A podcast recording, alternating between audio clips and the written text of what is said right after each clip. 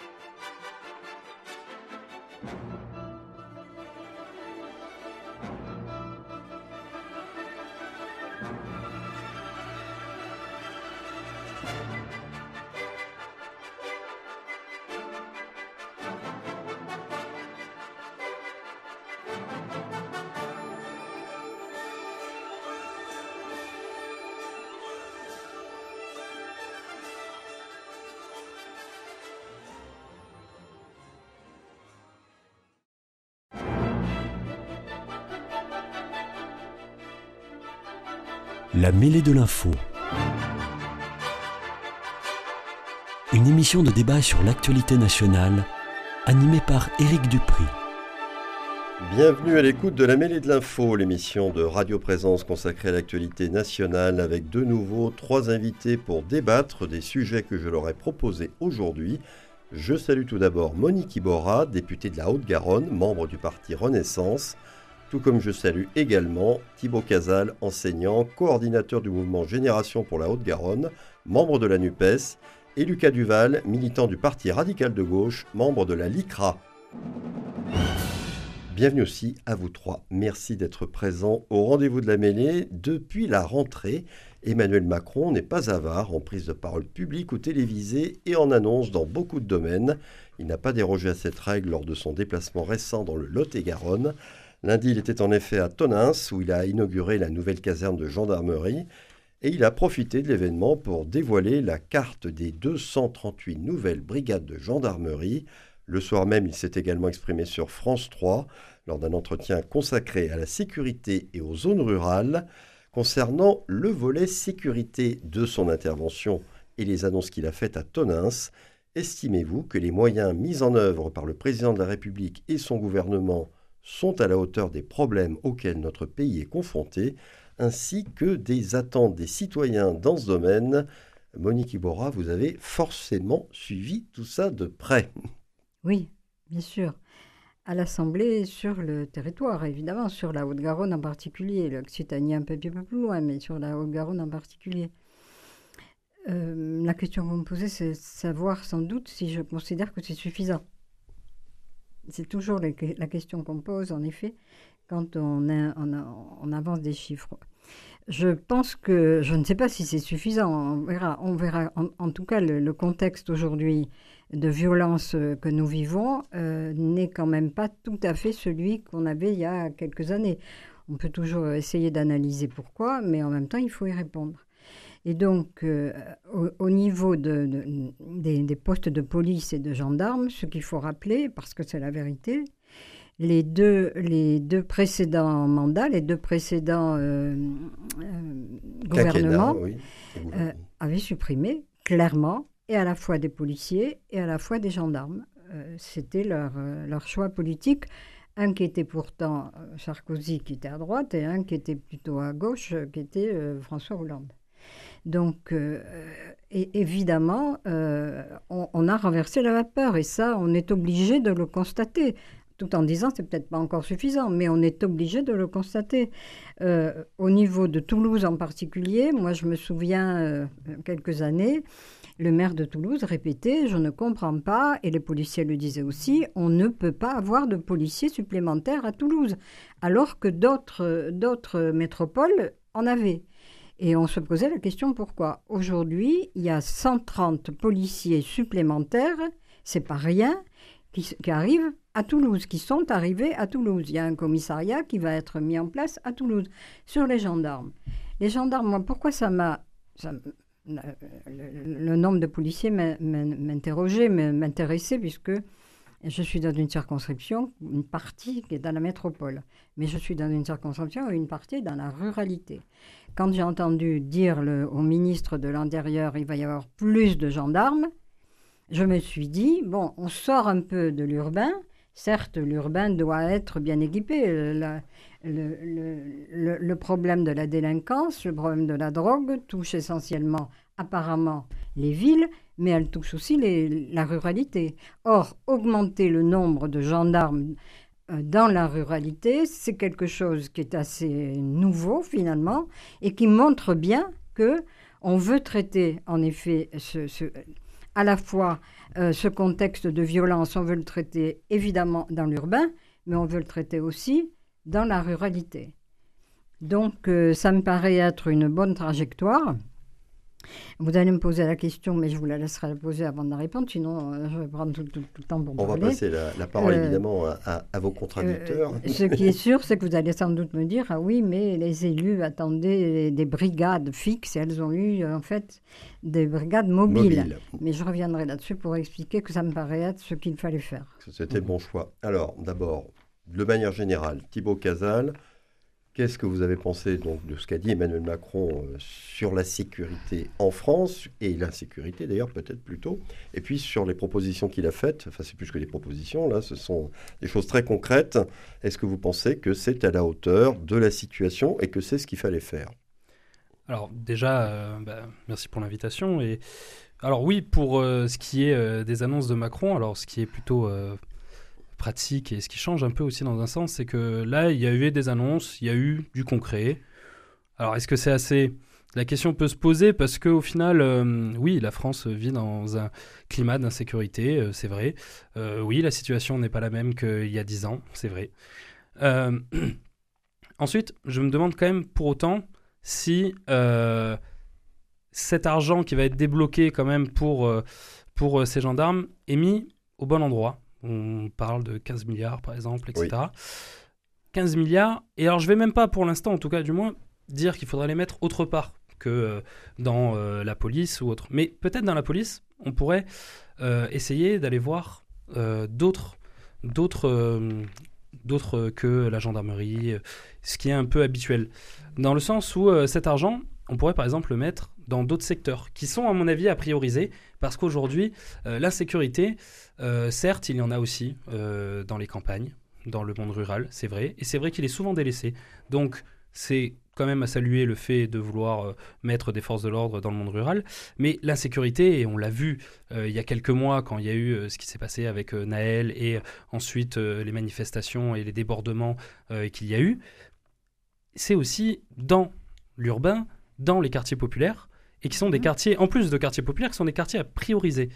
Et je me demande quand même pourquoi, et alors que depuis des années, on appelle à remettre ce qu'on a appelé la police de proximité, quelque chose qui fonctionnait plutôt bien, qui était, quoi qu'il arrive, perfectible, mais comme, comme tout, euh, pourquoi ne pas mettre de vrais moyens là-dedans?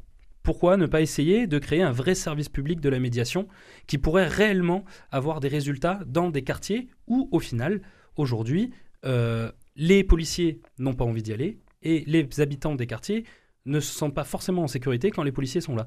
Alors qu'en campagne, et dans le monde rural, pour y avoir passé, euh, pour y avoir grandi euh, dans le Lot, euh, c'est pas l'endroit où je trouve où il y a d'ailleurs cette déviance par rapport à, la police, les policiers et les gendarmes. Les gendarmes, parce qu'on a plus à faire à la gendarmerie, sont bien accueillis, ils font très bien leur travail. c'est pas, pas l'endroit, à mon avis, où c'était vraiment quelque chose qu'il fallait prioriser. Donc euh, voilà, pourquoi pas créer un service public de la médiation, refonder la police et ses missions pour assurer le lien avec les populations, notamment dans ces quartiers populaires. Euh, cet argent, on pourrait aussi le mettre euh, pour doubler des effectifs au niveau de la police technique et scientifique, pour être intéressant, plutôt que de doubler le nombre de gendarmes ou je ne sais pas si c'était réellement la, nécessité euh, en ce moment. Euh, renforcer aussi la formation. Cet argent pourrait euh, renforcer la formation pour que, par exemple, les policiers puissent diversifier les stages, pour que les forces de l'ordre soient davantage formées à l'accueil des victimes. parce qu'on se rend compte quand même aujourd'hui qu'il y a un vrai problème d'accueil des victimes. Les personnes, alors moi qui suis enseignant par exemple, les parents qui des fois veulent porter plainte pour harcèlement, on se rend compte qu'ils tombent devant des murs que ce soit de l'académie ou de la police. Donc là euh, aussi, ce serait à l'État de, faire quelque chose.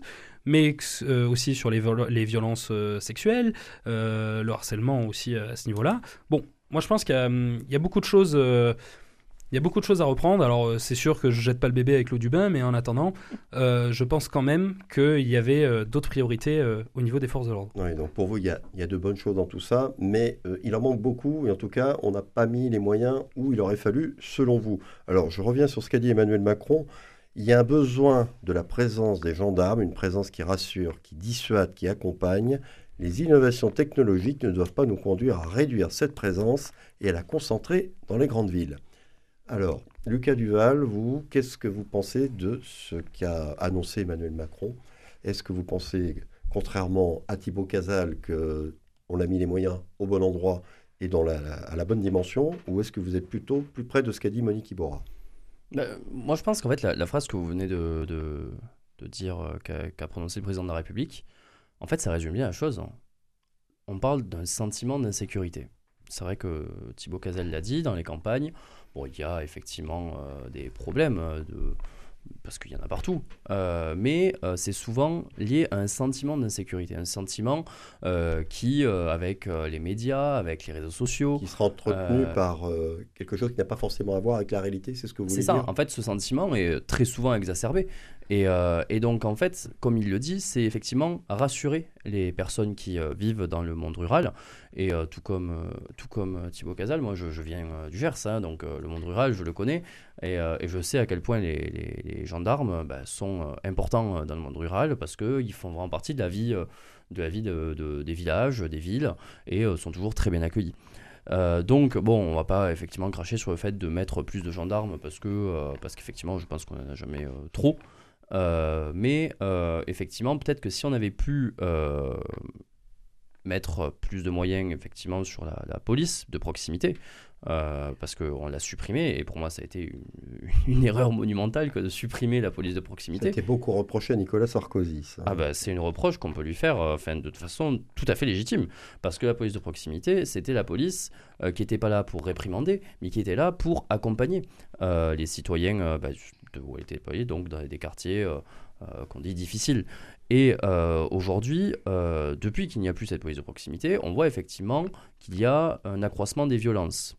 Bon, euh, j'imagine que certains nous diront qu'il n'y a aucun lien. Moi, je pense que justement, il y a un lien. Parce que si on avait laissé cette police de proximité, eh bien, on aurait pu continuer ce travail de médiation, ce travail de confiance que, que doivent avoir et que peuvent...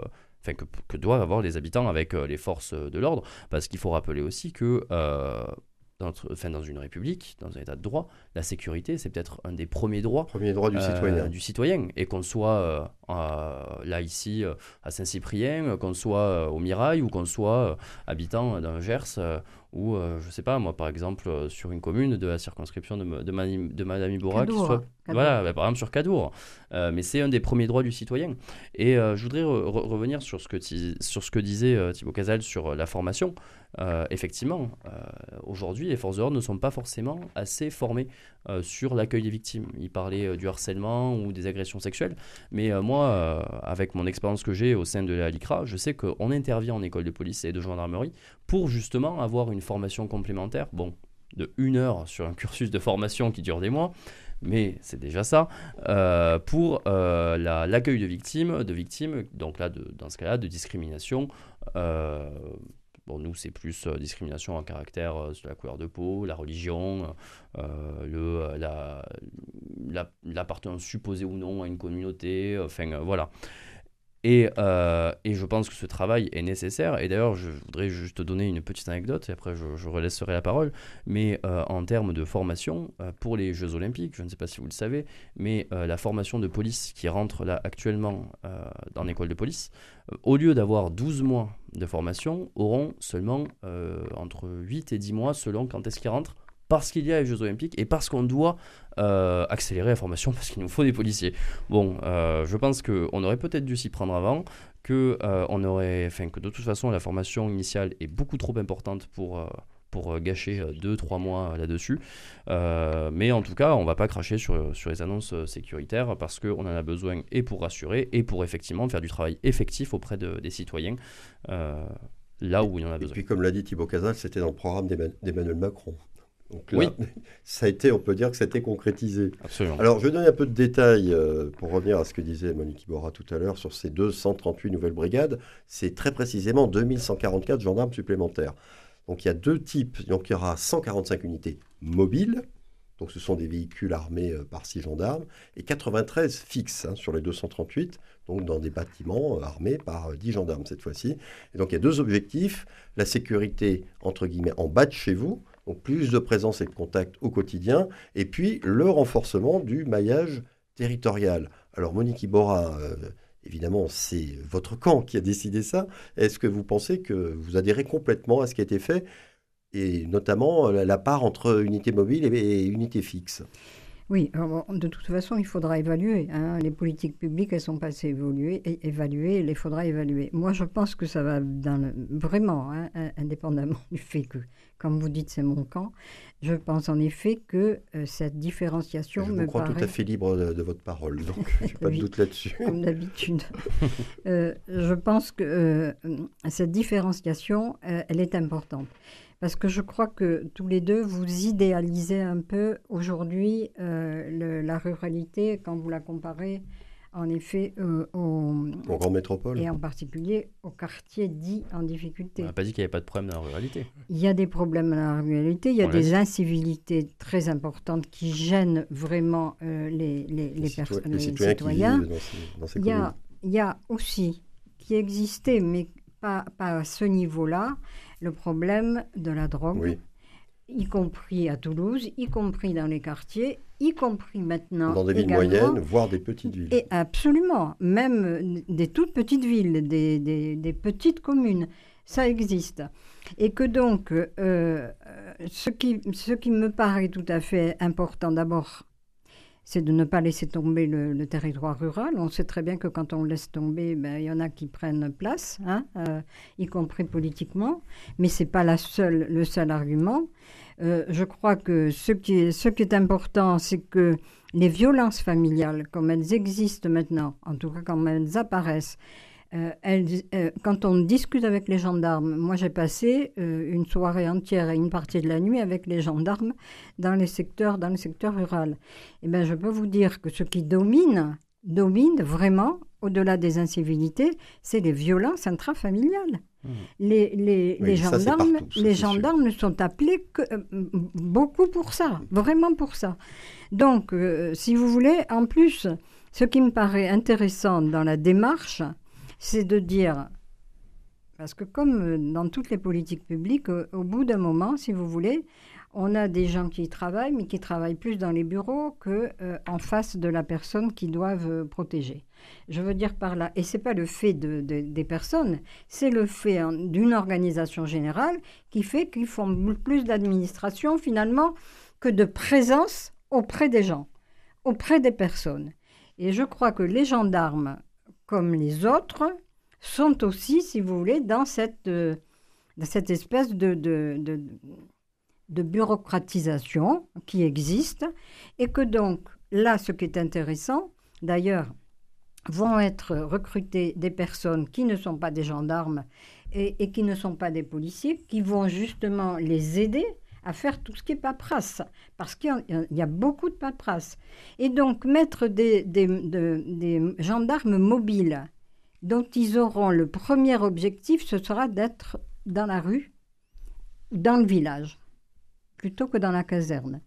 Et donc, quand vous mettez une caserne, d'abord des casernes, il y en a quand même pas mal, hein, il faut le dire, euh, en Haute-Garonne, on n'est pas les derniers là-dessus. Quand vous mettez des casernes, vous mettez des gendarmes à l'intérieur évidemment, qui vont faire aussi de l'administration. Et je vous assure, j'ai passé, j'ai fait tout le tour de gendarmerie quand Darmanin a annoncé ça il y a maintenant quelques mois. D'ailleurs, on commence à s'impatienter, ça n'arrivait pas. Euh, eh bien, je peux vous dire que il y a un certain nombre de gendarmes qui sont affectés à des tâches administratives. Là, c'est pas du tout ça. À partir du moment où c'est mobile, eh bien, ça veut dire que mobile, ça veut dire qu'ils vont se déplacer.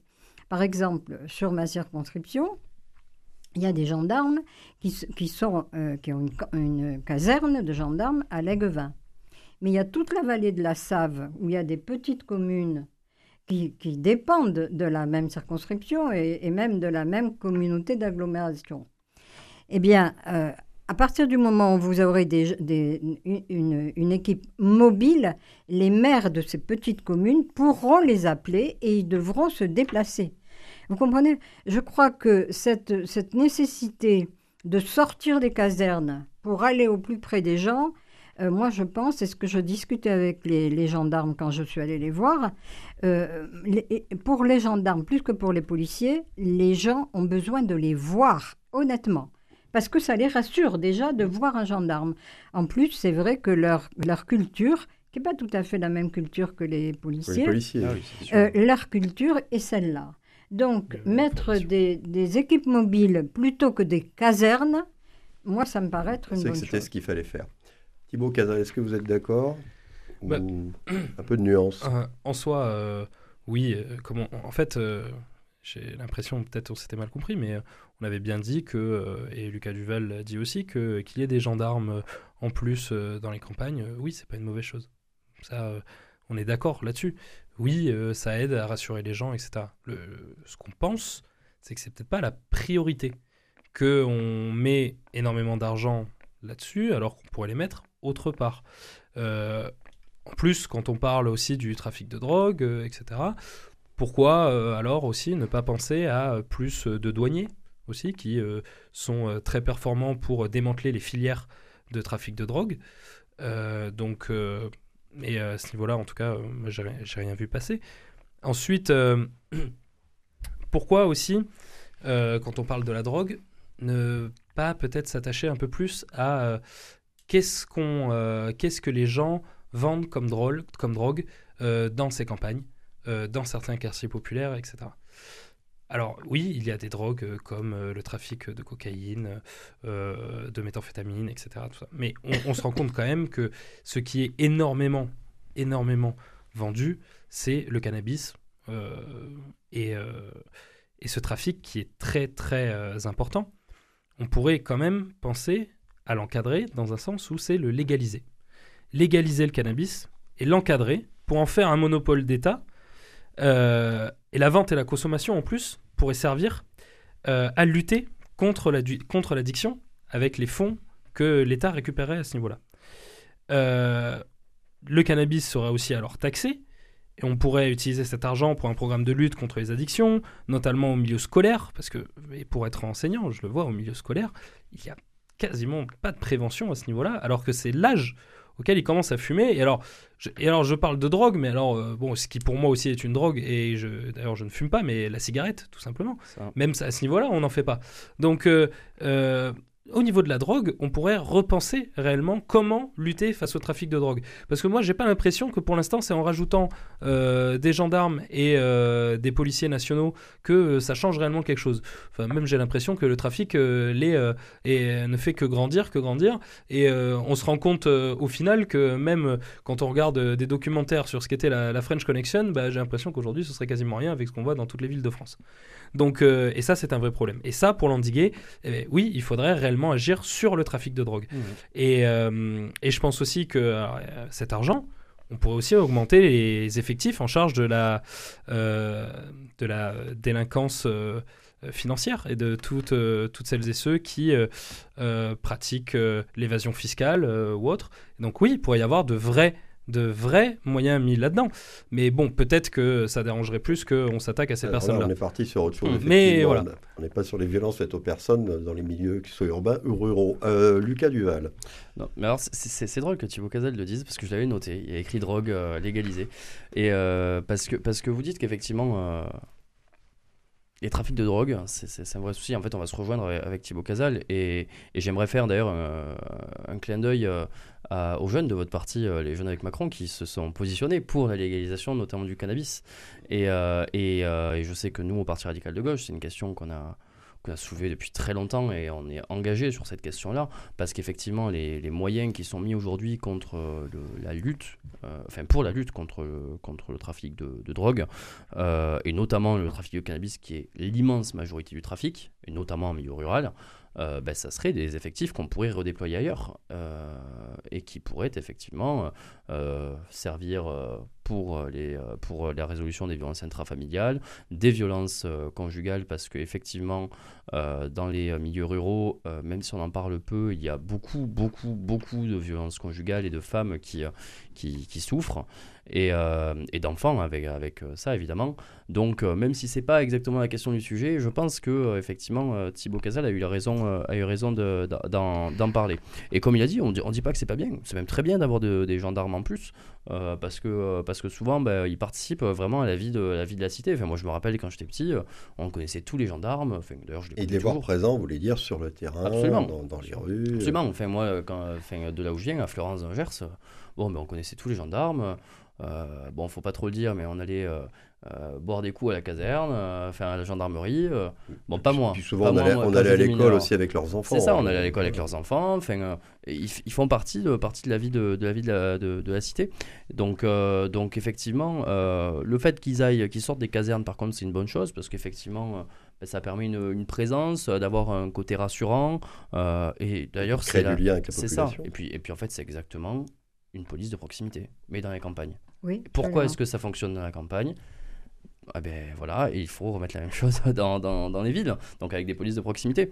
Donc ces unités, c'est une très bonne idée. Faisons pareil dans les milieux urbains. Dans le milieu urbain, on y met des policiers, on en a à Toulouse 130 de plus. Ah oui 130 Bien sûr, mais recréant la police de proximité. Par rapport à la, par rapport à la drogue. c'est les missions, je pense, sur lesquelles vous n'êtes pas d'accord entre vous. juste, non, mais non. Euh, Allez-y, euh, euh, sur, sur la drogue. Alors, je dis pas qu'il faut pas se battre euh, contre la drogue. Hein. C'est pas du tout. Emmanuel Macron a annoncé qu'il veut pilonner les points de deal. Hein, mais, mais, mais, bien entendu, je vais vous donner même un, exemple récent que, que, vous avez dû entendre, voir. Euh, dans, à Marseille, puisque Marseille, c'est... Enfin, quand même, quand même, que le président de l'université, sous prétexte de la drogue, alors je ne sais pas sous quelle forme ça s'était manifesté, fermait l'université. Et euh, Darmanin, il n'a pas trop attendu. Hein. Mais Darmanin, il, est soit répression, répression, répression. Non, mais il est répression. C'est la médiation où il y a un peu Répression, répression. Là, il s'agissait d'aller de dire quand même. D'agir dans l'urgence. Bien sûr, immédiatement. Très grave. Mais au-delà de ça, euh, bien sûr qu'il faut lutter contre la drogue. Mais moi, je, vous entends. En plus, c'est ça a toujours été, si vous voulez, euh, comment dire. Euh, l'ADN de, de, de, la gauche, qu'elle soit modérée ou qu'elle soit extrême, de dire il nous faut faire de la, de la prévention. Bien sûr qu'il faut faire de la prévention, bien entendu. Mais au point où on en est aujourd'hui, alors vous direz peut-être parce qu'il n'y a pas eu assez de prévention, je ne dis pas le contraire, mais au point où on en est aujourd'hui, il faut traiter la situation on n'en est plus là. On n'en est plus là. la question de la légalisation du cannabis. Ah non, mais moi personnellement, mais ça c'est. Oui. Dans, tout, dans tous les partis, de toute façon, euh, il y a, y, a, y a, les pour et les contre. Euh, moi, je suis radicalement contre. Radicalement contre. Euh, parce que je ne vois pas en quoi la légalisation du cannabis ferait que, c'est ça moi qui me préoccupe, ferait que ceux qui prennent du cannabis, à partir du moment où sera, ce sera légalisé, ils en prendront au moins autant que maintenant, si ce n'est pas plus, pour passer peu à peu à une drogue dure. Parce que quand vous dites, quand vous dites, certains, quand vous dites, mais c'est pas certain, c'est tellement, tellement normal. à partir du moment, la vitesse supérieure. Ah, non, non, L'alcool est une drogue beaucoup plus dure que, euh, que, le cannabis. Et c'est hein. beaucoup plus dur de trafiquer de la cocaïne, etc., qui sont des drogues qui sont dans les mains de, de, vraiment d'organisations criminelles organisées vous croyez que là, où, là où euh, le trafic de cannabis est très différent. Non, mais vous croyez... Et ces personnes ne peuvent pas passer d'un trafic à un autre comme ça. Non, mais vous, vous, croyez ça? Vous croyez que euh, maintenant, aujourd'hui, il n'y a, que le, y a que le cannabis qui est, qui est consommé? Non, la grande majorité, c'est du cannabis. Très loin de... Oui, mais si on le légalise, si on le légalise, euh, ça continuera d'une part. Alors vous me dites évidemment aujourd'hui de toute façon vous l'empêchez pas, mais c'est pas parce qu'on n'empêche pas qu'on ne doit pas le faire progresser éventuellement le légalisant pour passer à des drogues dures. Mais, évidemment, moi je suis contre absolument. Voilà, mais bon ça c'est personnel. Alors pour revenir un peu euh, à notre sujet, tout en le dépassant. Bon, euh, il y a beaucoup de, membres de forces de l'ordre qui se sont réjouis hein, de l'arrivée de ces renforts et du eh ben, hein. redéploiement des effectifs et des moyens. Oui, vous savez, parfois. oui, comme vous avez euh, raison. voilà. Mais bon, euh, il y, en a tout de même qui, pointent des questions qui reviennent régulièrement hein, sur le, le, fonctionnement de la justice, tout de même. Et une application effective des peines et du nombre de places dans les prisons. Parce que Évidemment, mettre plus de moyens pour lutter contre la délinquance, c'est très bien, mais encore faut-il après que les délinquants, bon, ben, s'ils sont condamnés, et puis, euh, purgent leur peine telle qu'elle a été prononcée et qu'il y ait des places de prison pour les accueillir. Alors que ça, c'est un autre sujet. Euh, Monique Iborra, euh, mm, c'est un sujet qui, reste quand même sur la table, celui-ci. il reste sur la table, évidemment, parce qu'il n'a jamais été traité. Vraiment, vraiment, la justice, c'était vraiment, c'était le, le parent pauvre des politiques publiques. Euh, on ne sait pas trop pourquoi, mais c'était la réalité quand même. Euh, donc, euh, c'est vrai que quand on interroge les policiers, certains policiers qui sont complètement, si vous voulez, déçus en disant oui, on l'arrête, mais bon, il sort deux jours après ou il sort huit jours après et, et en fait, les actions sont inutiles. Donc, dans un premier temps, ce qu'il fallait faire, c'est augmenter le budget de la justice jamais, jamais le budget de la justice, honnêtement, et ça aussi c'est objectif, ça peut se vérifier, n'a été aussi élevé. élevé. Aujourd'hui, il est à 10 milliards d'euros pour la première fois. Et alors, voilà, quand j'ai, quand j'ai vu ça, quand j'entends le ministre, euh, qui est avocat et donc euh, qui, parle bien, mais moi, d'une certaine manière, je vais toujours euh, voir ce qu'il y a dans, dans, ce qu'on nous dit. Eh bien, le nombre de magistrats a été recruté et qui est encore recruté. ce, mandat-là, le ministère de la Justice a été augmenté trois fois. Trois fois. Avec des valorisations, des revalorisations euh, salariales, de salaire pour les magistrats, euh, pour les greffiers, pour euh, vraiment des moyens, des moyens, j'ai des chiffres là, mais moi je pense que je peux vous les donner, mais les chiffres ça dit rien aux gens, c'est la réalité concrète et, pour, et à quoi ça sert. Il y a un nombre de prisons euh, qui ne va pas se réaliser du jour au lendemain, mais qui est prévu, mais qui est prévu et qui n'a jamais été aussi nombreux, un, nombre aussi important de créations. Donc, si vous voulez... Ce serait combien? On peut l'avoir, le chiffre Oh, je peux le retrouver. Pense que ça hein, aux gens, hein. je, peux le retrouver, il n'y a, y a, pas de, y a pas de souci. Ça revient tellement souvent dans l'actualité, le manque de places de prison. Alors, euh, il y a donc euh, les salaires des magistrats, les, le salaire des surveillants pénitentiaires, le salaire des greffiers, euh, le plan de construction de 15 000 places de prison. 15 000 places de prison. Euh, qu'est-ce que je peux vous dire aussi? Non, mais ce euh, chiffre déjà est parlant. les efforts seront maintenus en 2024 puisque 308 millions d'euros seront consacrés à la réalisation du programme de construction pénitentiaire et quatre nouveaux établissements seront livrés à Toulon, à Noisy-le-Grand, à Colmar et à Nîmes. Donc les, villes sont déjà identifiées. Donc oui, plus de moyens, mais il est évident que plus de moyens, c'était nécessaire. Ça ne règle pas le, sujet. Mais juste un, mot, je vais revenir à ce qui s'est passé aujourd'hui, euh, il y a peu de temps, euh, sur les émeutes. Tout le monde a pu voir, alors que ce qu'on reproche à la justice, c'est la lenteur, et on a raison alors la, justice se dit c'est parce qu'on n'avait pas suffisamment de moyens. C'est plus quelque chose qu'ils pourront dire, euh, honnêtement. Mais au-delà de ça, vous avez vu avec quelle rapidité, comme on n'a jamais vu, quelle efficacité. Euh, d'autres diront que voilà, c'est une police, c'est une politique euh, très sécuritaire. Il n'empêche que là, les gens ont été identifiés, ils, sont ils ont été jugés et ils ont été, quand il le fallait, même emprisonnés, à une allure qu'on n'avait jamais vue. Donc, quand ils veulent, ils peuvent.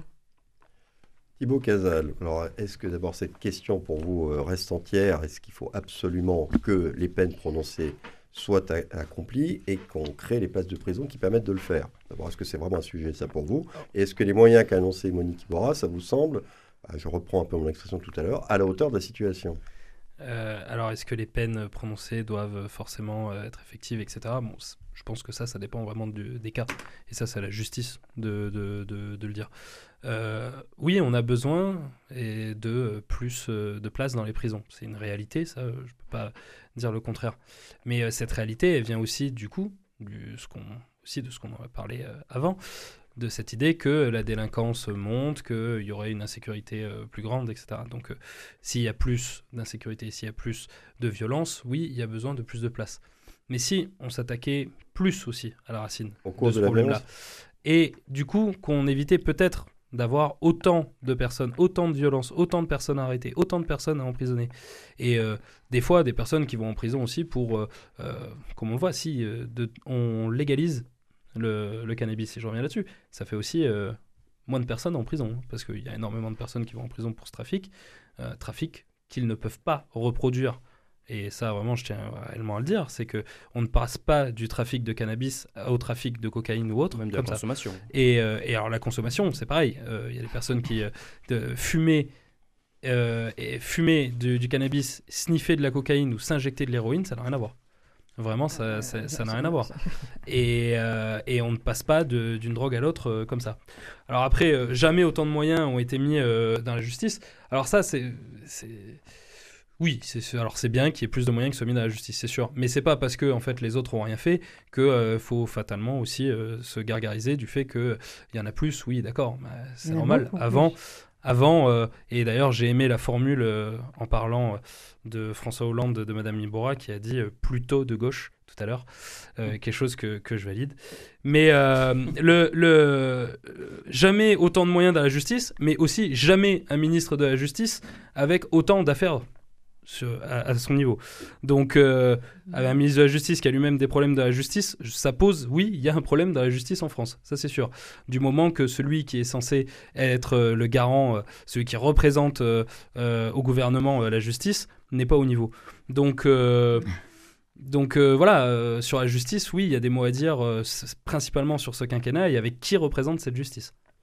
Lucas Duval, pour terminer sur le sujet. Je vais, faire, plutôt rapidement. Moi, euh, c'est. Euh, alors, je ne sais plus dans quel pays, plutôt au nord de l'Europe, je ne sais plus si c'est Pays-Bas, le Danemark. Euh, mais il leur arrive de prononcer des peines de 6 jours, 7 jours, 10 jours, 15 jours, mais qui sont forcément exécutés. Et c'est vrai que c'est un, un, niveau. Enfin, les, gens qui vont en prison, après, ben, on leur dit Ah, ben, tu as été en prison. Et en fait, c'est un niveau de dissuasion que, qui, je pense, est sans égal euh, en France. Euh, qui fait que en fait c'est peut-être quelque chose qu'on pourrait suivre. Peut-être que pour des petits euh, délits, etc., on pourrait mettre des peines plus courtes, mais qui sont forcément appliquées. Parce que c'est vrai qu'aujourd'hui, quelqu'un qui est condamné, je sais pas, à 8 mois de prison et qui ne va pas en prison, il va faire bon, ben, c'est rigolo, moi je je suis pas allé en prison. Je suis en garde à vue après je suis c'est voilà, je suis même passé au tribunal, on m'a dit que j'allais aller en prison, je suis jamais allé. Donc effectivement, ça, ça a un côté où, on se dit presque qu'on est intouchable. Mais, euh, mais euh, c'est peut-être une question à creuser de ce côté-là sur du coup la durée des peines et sur l'exécutabilité des peines.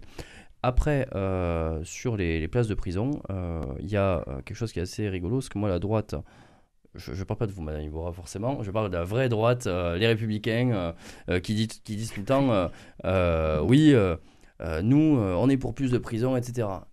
Et après, quand on leur propose une prison, ils disent toujours, ah non, mais pas chez moi. C'est-à-dire qu'il faut des prisons, il faut. Euh, et je, je, crois que c'était Bernard Carayon dans Tarn qui disait voilà, moi je veux, une je veux des places de prison, mais alors chez moi par contre, faut pas toucher. Donc bon. Euh, et ensuite, euh, pour faire très rapide, c'était sur la question, j'y reviens, de, de, de, de, la prison.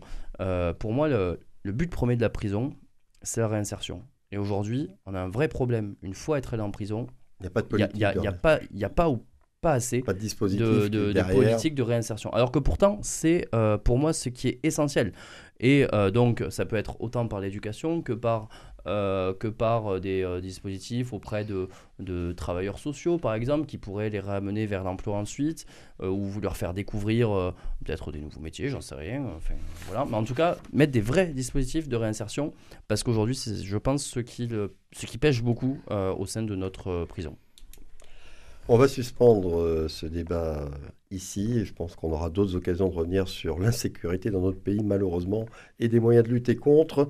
On va faire euh, tout de suite l'habituelle petite pause avant de nous retrouver à l'antenne dans une vingtaine de secondes pour notre deuxième débat.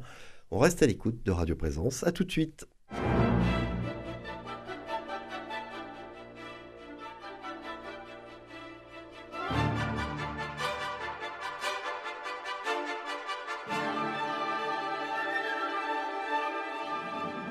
La mêlée de l'info, Éric Dupri. Retour au direct pour le second débat de cette émission. Je suis toujours en compagnie de Monique Iborra, Thibaut Casal et Lucas Duval. Le torchon brûle entre Fabien Roussel et la France insoumise de Jean-Luc Mélenchon, d'autant plus depuis que Sonia Chikirou, la très proche conseillère du leader des Insoumis, a comparé le secrétaire national du PCF à Jacques Doriot, le fondateur du Parti populaire français passé entre les années 30 et 40 du siècle dernier, du Parti communiste à la collaboration. Manuel Bompard s'est également mêlé de l'affaire et Fabien Roussel a déclaré qu'il était temps d'en finir avec les insultes dans le débat politique. Bref, ça chauffe pour de bon entre camarades de la NUPES. Que vous inspirent ces passes d'armes, pas toujours à fleur et moucheté, les propos de Sonia Chikirou et les tensions de plus en plus fortes entre Roussel et Mélenchon étaient-elles inévitables compte tenu des personnalités et des convictions des deux hommes? Thibaut Casal, vous qui êtes membre de la NUPES, comment vous vivez ça? Alors déjà, je pense que Fabien Roussel euh, a raison euh, en disant qu'il faut arrêter, euh, faut arrêter de s'insulter euh, tout le temps, ça, ça, ça pollue le débat, et au-delà même, alors là en plus c'est s'insulter entre personnes du même bord politique, mais euh, même avec euh, les personnes avec qui on n'est pas d'accord, que ce soit la droite, euh, c'est-à-dire euh, le gouvernement ou euh, LR euh, ou l'extrême droite, euh, ça sert à rien de, de, de s'invectiver de la sorte. On va leur faire faire un stage la de l'info. Mais euh, oui, mais alors oui, alors si la question c'est compte tenu de leur personnalité, est-ce que c'était inévitable? Alors euh, je- oui, ils ont des caractères euh, très euh, très sanguins, surtout Mélenchon, et donc tellement on- ça, ça- on risquait de voir des ouais. tensions en- entre eux. Et les tensions, elles datent pas d'aujourd'hui. Euh, les tensions entre Fabien Roussel, le Parti communiste, et Jean-Luc Mélenchon euh, existent quand même euh, depuis maintenant quelques années. Sinon, le Parti communiste aurait soutenu la campagne de Jean-Luc Mélenchon comme ils l'ont fait en 2012 et en 2017. Bon, ils l'ont pas fait en 2022, euh, c'est pas pour rien. Mais depuis, quand même, oui, il y a eu ce, ce- ce- ce- cette for- ce formidable outil qu'est la NUPES, qui a permis à la gauche d'arriver en tête au premier tour de l'élection législative, alors qu'une gauche qui n'était pas au second tour de l'élection présidentielle, euh, avec, euh, à part un candidat, des candidats qui ne sont pas remboursés, qui ne passent pas les 5%, euh, on promettait à la gauche de disparaître euh, de l'Assemblée nationale, euh, ou d'y être en tout cas euh, une, grande minorité, alors qu'au final, le score de la NUPES a permis d'avoir une euh, minorité relative, majorité relative, tout dépend comment on le voit pour le, le gouvernement Renaissance et ses alliés. Alors après, sur euh, l'insulte en elle-même, moi je tiens quand même à préciser que nous, à Génération, et moi-même, euh, en aucun cas, nous n'allons comparer euh, Fabien Roussel à Jacques Doriot. Je suis enseignant en histoire-géographie. Si je comparais Fabien Roussel à Jacques Doriot, je pourrais reprendre mes études d'histoire, parce que je ne vais pas comparer le dirigeant actuel du Parti communiste avec qui je suis pas toujours d'accord, et de plus en plus, mais en aucun cas je vais le comparer à un fasciste. Voilà. Donc euh, euh, le Parti communiste est euh, un allié de gauche. Il, est historiquement de gauche. On parle du plus vieux parti de gauche, hein, le Parti communiste quand même français. Donc donc c'est pas c'est pas rien. Et, et aujourd'hui de tenir de tels propos, oui, c'est inacceptable. Alors après. dans les deux sens, il faut aussi que le Parti communiste, des fois, n'oublie pas qu'il fait partie de la NUPES, qu'il est toujours dans l'intergroupe NUPES. S'ils ne veulent pas de la NUPES, qu'ils le disent clairement. On arrête la NUPES, on veut sortir de la NUPES. Euh, pour l'instant, les déclarations ne sont pas aussi franches. Mais euh, s'ils ne veulent pas quitter la NUPES, alors qu'ils respectent aussi certains engagements et euh, certaines idées, et je pense que c'est dangereux, même euh, aujourd'hui, que de jouer, et de chaque côté, hein, que ce soit Mélenchon, Chikirou, et de l'autre côté Roussel et, et, certains de ses alliés, comme par exemple aussi au-delà du Parti communiste, Madame Delga, je pense qu'il faut aujourd'hui arrêter de taper sur la NUPES qui aujourd'hui est le seul vrai rempart de gauche face à la droite et face à l'extrême droite. Sinon, la prochaine fois, la mort qu'on nous avait prédit pour 2022, en 2027, oui, là c'est clair, la messe sera dite. Voilà, bon, c'est très clairement dit de la part de Thibaut Casa. Alors vous, euh, Lucas Duval, vous êtes aussi de gauche, évidemment, parti radical de gauche, mais Absolument. pas du tout dans la NUPES. Alors, vu de l'extérieur, qu'est-ce que vous sauriez quand vous voyez ça? Ou vous dites, bon, euh, ce serait bien aussi que ça s'arrête tout de même alors pour le débat public, ce serait bien que ça s'arrête, ça c'est sûr. Euh, parce que euh, enfin, le débat public aujourd'hui est toxique. Enfin, il faut le dire. Quand on n'arrive pas à débattre sans s'insulter, d'autant plus qu'on est a priori du même camp, bon, effectivement, c'est qu'il y a un vrai problème de forme et sûrement de fond aussi. juste, c'est pas le Parti communiste français le plus vieux. Ça, c'est juste pour, pour c'est pas le Parti communiste français le plus vieux parti de gauche de France, mais c'est bien le Parti radical de gauche qui était euh, parti radical, euh, républicain et radical socialiste euh, à l'époque. Avant 1920, donc avant la création du PCF. C'était ben, 1900, 1901. la SFIO et le PS, 1901, on pourrait dire ça. 1901, et on a même existé avant qu'on puisse créer une association. Bon, bref. C'est pas ça le sujet, c'était juste pour l'anecdote. Non, oui, nous, en fait, effectivement, on a été de base contre cet accord de la NUPES.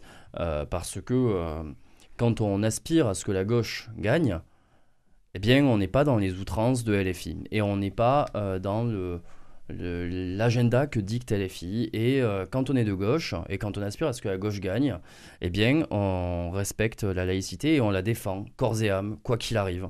Et quand on est de gauche et qu'on aspire à ce que la gauche gagne, eh bien, on ne va pas chercher des voix euh, là, où, euh, là où elles sont juste pour en faire, euh, en tenant des propos qui ne sont pas républicains.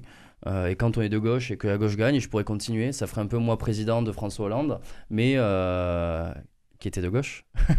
mais mais en tout cas, voilà, pour moi, de base, la technique de la l'accord de la NUPES n'était pas le bon accord.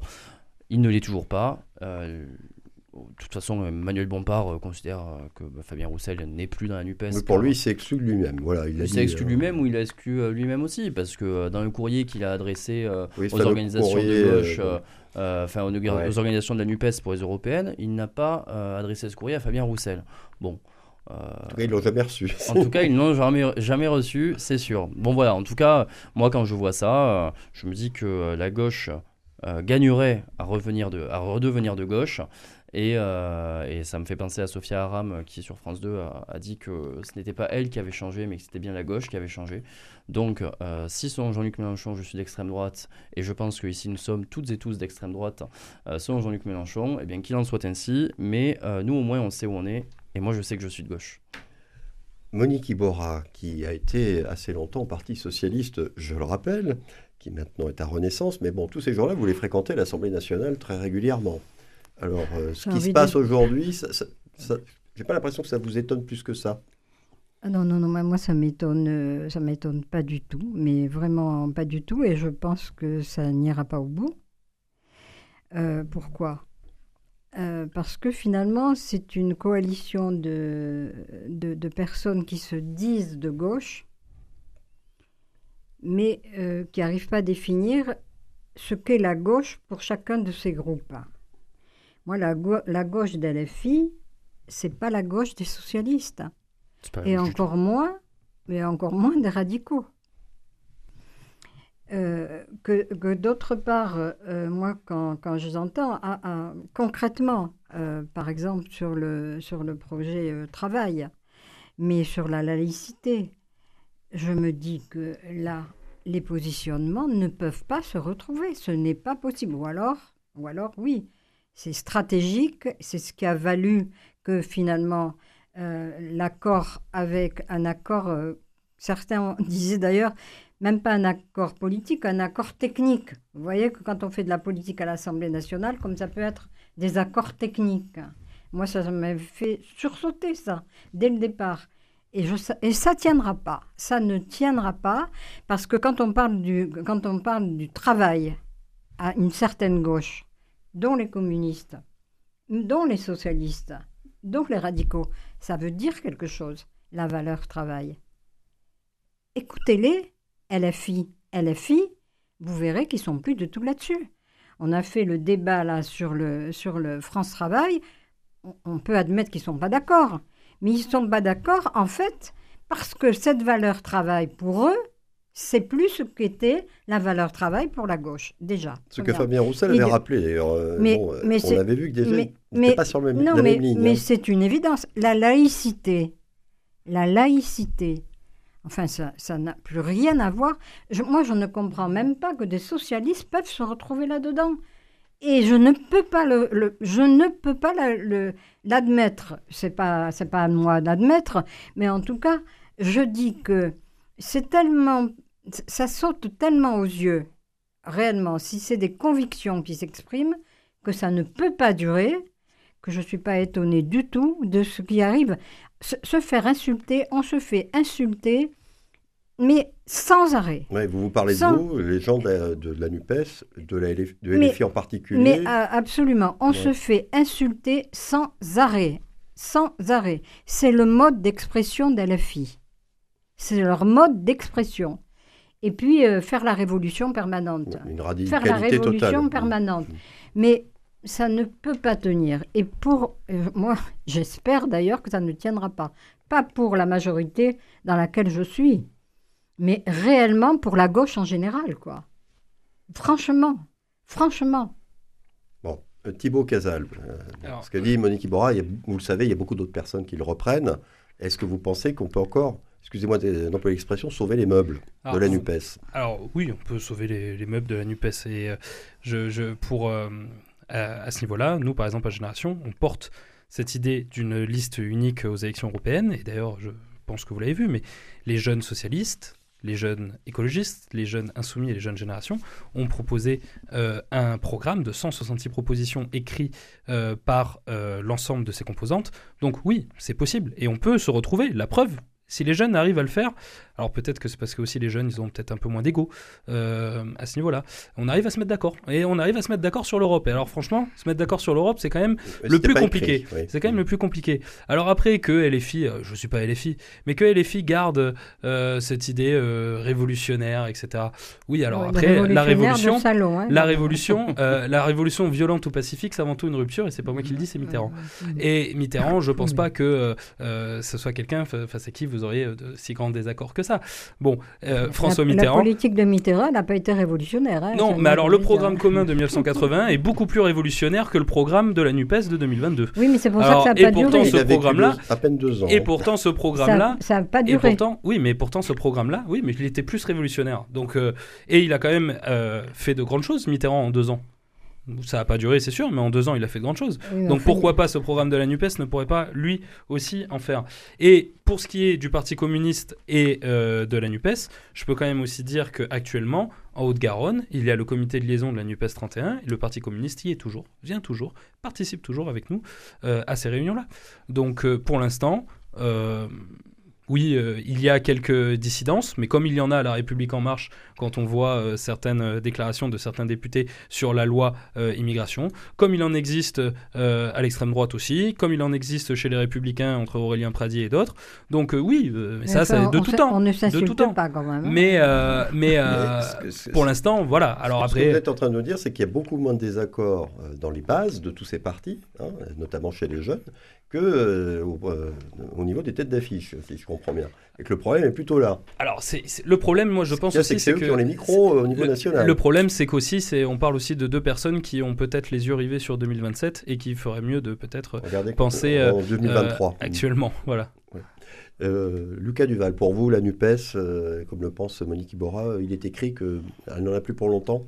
Alors, je ne sais pas s'il n'y en a plus pour longtemps, mais en tout cas, c'est écrit que, que ça, sera voué à, l'échec. Ça, moi, euh, c'est pour ça qu'au Parti radical de gauche, on n'y est pas allé aussi. Un, parce qu'il y avait un vrai désaccord de fond et qu'on a préféré les valeurs aux miettes. Parce que bon, on va pas se le cacher, le Parti radical de gauche, on aurait eu euh, deux députés. Donc, euh, quitte à avoir deux députés, autant qu'on regarde les valeurs. Et, euh, euh, deux, parce qu'effectivement, euh, il y a sûrement des jeux d'ego, tout ça, c'est sûr, mais, ça, ça, ne pouvait pas tenir. Et puis quand on voit que qu'effectivement Sofia Chikirou peut insulter, insulter, Fabien Roussel au point de traiter de Dorio, et que toute une partie de la NUPES, plutôt toute une partie des LFI, va défendre Sofia Chikirou, on se demande si eux-mêmes ne sont pas des pompiers pyromanes. Enfin, euh, vous dites que Fabien Roussel et Mélenchon ont les yeux rivés sur 2027. En tout cas, moi je pense que ce soir, beaucoup de Français et beaucoup de gens de la NUPES qui ne sont pas LFI auront les yeux rivés sur leur écran euh, à choisir entre complément d'enquête sur Sofia Chikirou et le TFC qui, qui, va en Coupe d'Europe pour faire une petite blague. Ça sera dur de, choisir. Mais en tout cas, euh, en tout cas voilà, c'est, pour moi, c'était la, une fait annoncée avant même que ça commence. Mais bon, oui, bah, d'autres le pensaient comme vous. On va aussi arrêter ce débat. il nous reste vraiment très peu de temps pour vos coups de cœur ou coups de gueule du moment. Euh, bah, Monique Iborra, je vous donne 30 secondes si vous en avez un. Coup de cœur ou coup de gueule. Euh, si vous avez besoin de réfléchir, on va passer la parole à quelqu'un d'autre. Alors, Thibaut Casal. Euh, bah, moi, ce serait juste exprimer un, un soutien euh, aux grévistes de la faim qui euh, s'opposent au projet d'A69 que M. Beaune et Mme Delga, euh, eux, veulent à tout prix. Donc, total soutien à ces personnes qui vivent un moment compliqué et qui vont au bout de leurs convictions et que je salue. Lucas Duval le coup de cœur, ça serait euh, euh, les, instances euh, dirigeantes du football français et en même temps la DILCRA et en même temps les ministres qui commencent à se soucier effectivement de, des problèmes d'homophobie dans le sport parce qu'il y en a beaucoup. et, que c'est une très bonne chose et qu'on aurait peut-être dû s'en emparer avant.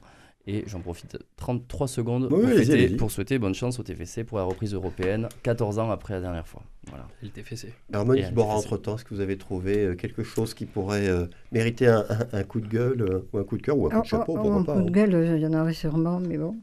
J'évite quand même. un coup de cœur, j'aimerais bien en avoir. Le problème, c'est que j'ai passé là pratiquement toute la semaine sur le projet de loi travail et que euh, l'atmosphère a été horrible, ça s'appelle horrible, et donc le coup de gueule, c'est après à la fille, quoi. Hein. Euh, honnêtement, honnêtement, je pense que euh, honnêtement, il ne, il ne représente pas ce qu'il devrait représenter, c'est-à-dire des élus nationaux qui, avec qui on peut discuter sans être d'accord et au-delà des insultes. Donc, euh, d'ailleurs, euh, ça aura probablement des insultes qui se sont passées euh, cette semaine. Il y aura des suites, vous voulez dire? oh, Des insultes. Mais il y aura des suites, je veux dire, éventuellement ah, oui, des probablement, plaintes, Probablement. C'est ce que vous voulez nous dire. Voilà, c'est ce que je vais vous dire. Eh bien, dites donc. Euh, ce 126e numéro de la mêlée de l'info se termine. Merci à vous trois d'y avoir participé et d'avoir contribué à nos débats, chacun avec vos convictions, mais avec beaucoup de respect entre vous. Merci beaucoup. Je remercie également Caroline, euh, Coraline, même, je me trompe de prénom. J'ai appelé Sonia Chirikou, Chikirou, c'est Sophia, bon bref. Donc Coraline qui a réalisé cette émission. Le podcast est disponible et téléchargeable dès maintenant sur le site de Radio Présence. Et je remercie aussi tous ceux qui nous écoutent fidèlement chaque semaine. Rendez-vous jeudi prochain. En attendant, passez tous un très bon week-end, sans doute encore une fois sous le soleil.